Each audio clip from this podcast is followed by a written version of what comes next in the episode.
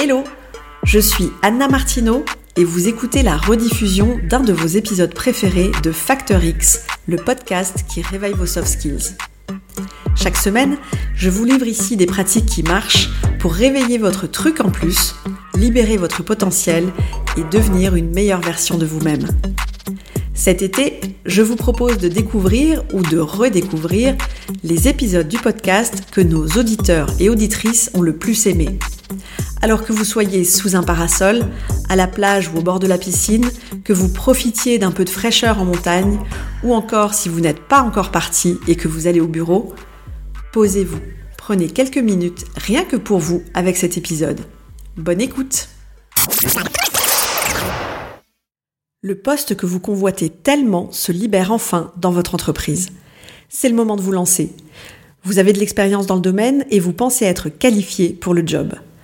Sauf que, eh bien, au lieu de postuler directement, vous commencez à douter de vous, de vos compétences. Vous vous comparez aux autres. Vous vous dites que eux, c'est sûr, ils ont beaucoup plus de chances que vous. Et vous laissez passer l'occasion. Ou peut-être que ça fait des années que vous rêvez de monter votre boîte, d'avoir la liberté de gérer votre activité comme vous en avez envie, mais, eh bien, pareil, c'est jamais le bon moment. Vous trouvez toujours une bonne raison de ne pas démissionner et vous restez coincé dans votre job de salarié. En réalité, vous avez tout pour réussir, mais vous laissez le doute prendre toujours le dessus. Si ces exemples vous parlent, eh bien cet épisode est fait pour vous. Je vous donne tout de suite 7 habitudes à adopter tous les jours pour développer votre confiance et réussir dans vos projets. La confiance en soi fait partie des soft skills les plus recherchés en entreprise. Avoir confiance en soi, c'est avoir confiance en ses compétences, en sa capacité à faire des choses et à réussir dans les projets. C'est aussi une attitude générale. On envoie aux autres le message ⁇ Je sais ce que je fais, faites-moi confiance ⁇ la plupart d'entre nous, et surtout en France parce qu'on a été éduqués comme ça, eh bien on a une tendance naturelle à nous sous-estimer, à nous dévaloriser, à ne pas avoir confiance en nos capacités et nos compétences, à ne pas nous estimer capables de réaliser telle ou telle tâche. On peut même dans certains cas développer un syndrome de l'imposteur et au final, eh bien on n'ose pas on n'ose pas prendre des initiatives, on n'ose pas montrer ce que l'on vaut réellement, on n'ose pas faire savoir ses ambitions, on n'ose pas s'affirmer, on n'ose pas quitter son job pour lancer sa boîte. Mais le manque de confiance en soi, eh bien, c'est pas forcément une fatalité. En adoptant les bonnes habitudes au quotidien, vous allez renforcer jour après jour votre assurance. Ça va vous aider à vous affirmer et oser enfin être qui vous êtes vraiment et faire ce que vous avez envie de faire. La première habitude à prendre pour développer votre confiance en vous, c'est de bien vous connaître. Dit comme ça, ça peut paraître un peu bizarre, je sais, et en fait, bien se connaître, eh bien ça nécessite un vrai travail d'introspection qu'on fait pas forcément toujours, tout simplement parce qu'on nous a pas appris à le faire. L'idée, c'est de prendre conscience au-delà de vos faiblesses, parce que ça, en général, on va se l'avouer, eh bien, on connaît bien, c'est de prendre conscience, je disais, de vos forces pour pouvoir vous appuyer dessus. C'est ce travail sur nos forces qu'on nous a pas appris à faire en France et c'est bien dommage. Bien se connaître, c'est aussi clarifier quelles sont les valeurs profondes qui vous animent, ce qui est important pour vous, ce que vous êtes prêt à accepter ou pas au travail. En ce qui me concerne, par exemple, eh bien, je sais que j'ai vraiment besoin de liberté et d'une grande autonomie au quotidien. Aujourd'hui, je pourrais plus accepter un poste qui me donne pas cette liberté de faire les choses comme je l'entends et de m'organiser comme j'en ai envie. Par rapport à ce point, eh bien, il y a plein de moyens pour vous de connaître vos valeurs et vos besoins, et notamment des outils que j'utilise en ce qui me concerne pour mes clients. C'est euh, le premier, l'évaluation du style de personnalité DISC, ou encore d'évaluer quel est votre quotient émotionnel. L'un et l'autre, ce sont de bonnes bases pour vous, pour comprendre pourquoi vous fonctionnez de telle ou telle manière, pour clarifier aussi quels sont vos besoins. Pour ceux que ça intéresse, je vous mets dans les commentaires de l'épisode un lien vers ces outils. Ça va vous donner un rapport complet sur votre mode de fonctionnement. La deuxième habitude, c'est de vous accepter comme vous êtes.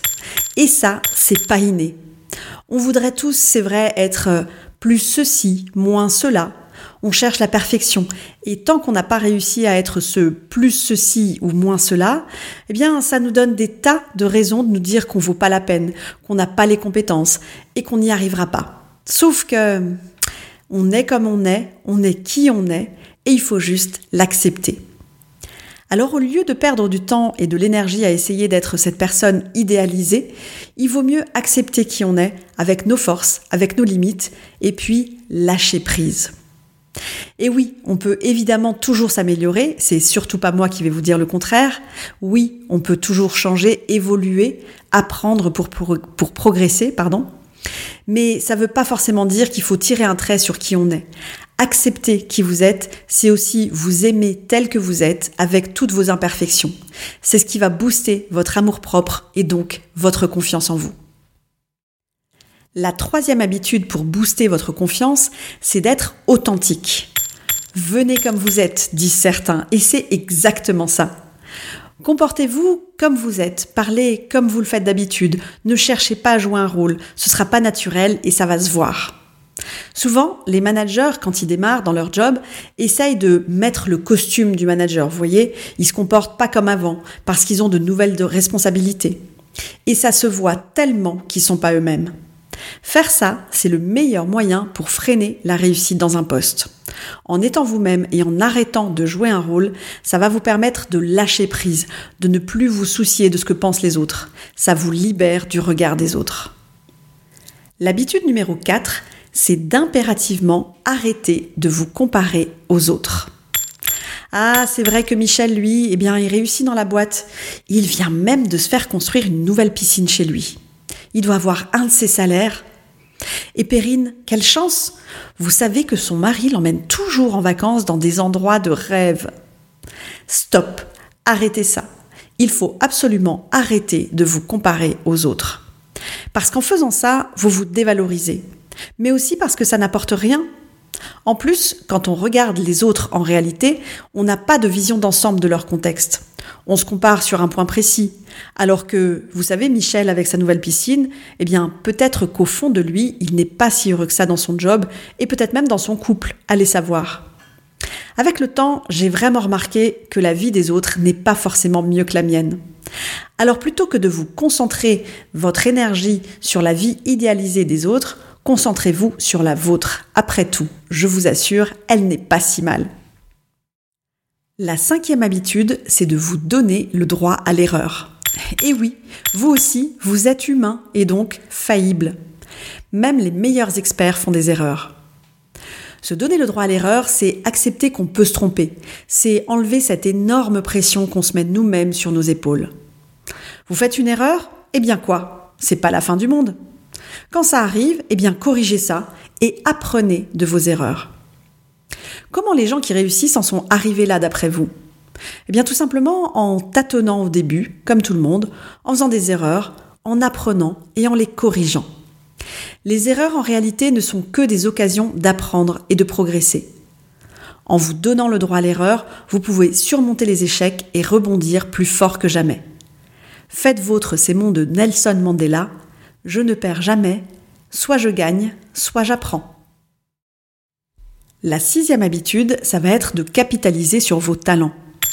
En France, en Europe en général, eh bien, on passe notre temps à regarder nos faiblesses pour essayer de les gommer. À l'école, quand j'étais petite, les profs rendaient les copies avec toutes les erreurs marquées en rouge pour bien les mettre en évidence. Il y avait rarement des encouragements sur les choses que j'avais bien faites. Mes parents, évidemment, quand je ramenais le bulletin, eh bien, ils me parlaient que de mes mauvaises notes. Jamais ils me félicitaient sur les bons résultats. Je suis pas spécialement une pro États-Unis, mais il y a quand même un truc qui me choque là-bas, c'est cette attitude positive et cette confiance en eux qu'ont les gens. Là-bas, on valorise les gens quand ils essayent. Ils sont éduqués depuis tout petit à capitaliser sur leurs points forts, alors que nous, on ne regarde que nos points faibles. J'ai juste envie de dire des fois, mais pourquoi pourquoi est-ce qu'on se concentre sur nos faiblesses alors que l'on pourrait se concentrer sur nos forces? Il vaut mieux passer 10 heures de son temps pour améliorer ses forces plutôt que d'essayer de gommer nos faiblesses. Déjà, ce sera bien plus efficace, mais en plus, en se concentrant sur le positif qui est en nous, on augmente, sans s'en rendre compte, la confiance en soi. Dans le livre Découvrez vos forces Tom Rath développe cette idée. Je vous le conseille pour trouver quelles sont vos forces et vous concentrer dessus. Il y a aussi dans le livre une évaluation euh, en ligne. En, fait, vous allez trouver les liens dans le livre qui coûte quelques euros. Et cette évaluation, eh bien, ça va vous donner un rapport complet et personnalisé. Je vais aussi, tiens, vous mettre le, lien du livre euh, et le lien du site pour faire votre évaluation dans les commentaires de l'épisode. Ça vaut vraiment le coup, je vous assure. Ma dernière et donc septième habitude, ce sera de vous fixer des micro-challenges. C'est un des meilleurs moyens que je connaisse pour améliorer la confiance en soi. C'est ce qu'on appelle en fait les quick wins. Avec ces micro-challenges, vous allez en fait collectionner rapidement les petits succès, ce qui va gonfler votre confiance et ça vous place dans une spirale positive, ça vous permet d'enchaîner avec les prochains succès. Le sentiment de fierté que vous allez ressentir à la fin de chaque petit défi réussi va vous conditionner à avoir toujours plus confiance en vous. Développer la confiance en soi, ça vous aide à prendre des initiatives, à prendre des décisions, à proposer de nouvelles pistes d'action. Vous êtes plus à l'aise quand vous communiquez avec les autres et ça, ça facilite la collaboration avec vos collègues, vos clients. La confiance en soi, ça a aussi un impact sur votre capacité à résoudre les problèmes complexes, à surmonter les obstacles et à persévérer dans les situations difficiles. En adoptant ces sept habitudes, vous allez gagner ou regagner confiance en vous. Je vous dis pas que ça va être facile, évidemment, rien n'est jamais si simple, ni que vous allez réussir à changer tout ça en trois jours. Mais ce que je sais, c'est que si vous avez la volonté de le faire et que vous persévérez, vous allez y arriver. Mon challenge cette semaine, c'est de prendre ces 7 habitudes une à une pour commencer dès maintenant à mettre plus de confiance en vous dans votre facteur X. Et donc, on démarre en toute logique avec l'habitude numéro 1, bien se connaître. Bien vous connaître dans vos valeurs et dans vos besoins. Si c'est quelque chose que vous n'avez jamais fait, commencez par trouver quel type de test de personnalité vous convient le mieux pour mieux comprendre votre mode de fonctionnement. Car bien se connaître, c'est la première étape essentielle pour passer à la deuxième habitude, celle de vous accepter comme vous êtes. Je vous ai mis dans les commentaires des exemples de tests de personnalité, il y en a plein d'autres évidemment. À vous de trouver ce qui vous convient. Quant à moi, je vous donne rendez-vous dans le prochain épisode pour d'autres pratiques actionnables dans votre quotidien. Si cet épisode vous a plu, le meilleur moyen de me le dire, c'est déjà de vous abonner au podcast et ensuite de me laisser un avis 5 étoiles avec un gentil commentaire sur Apple Podcast. Ça va vraiment m'aider, alors d'avance, merci pour ça. Quant à moi, je vous laisse maintenant à vos occupations estivales et je vous retrouve ici jeudi prochain pour une nouvelle rediffusion des meilleurs épisodes selon nos auditeurs. Ciao ciao